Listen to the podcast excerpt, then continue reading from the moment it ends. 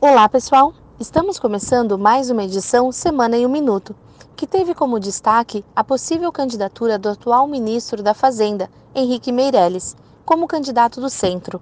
Outro ponto importante da semana foi a aprovação do limite do Fundo Garantidor de Crédito para um milhão de reais. O Conselho Monetário Nacional aprovou as alterações propostas pelo FGC nesta quinta-feira, dia 21. O limite de 250 mil por instituição foi mantido, porém, agora o investidor terá um teto global de 1 milhão de reais.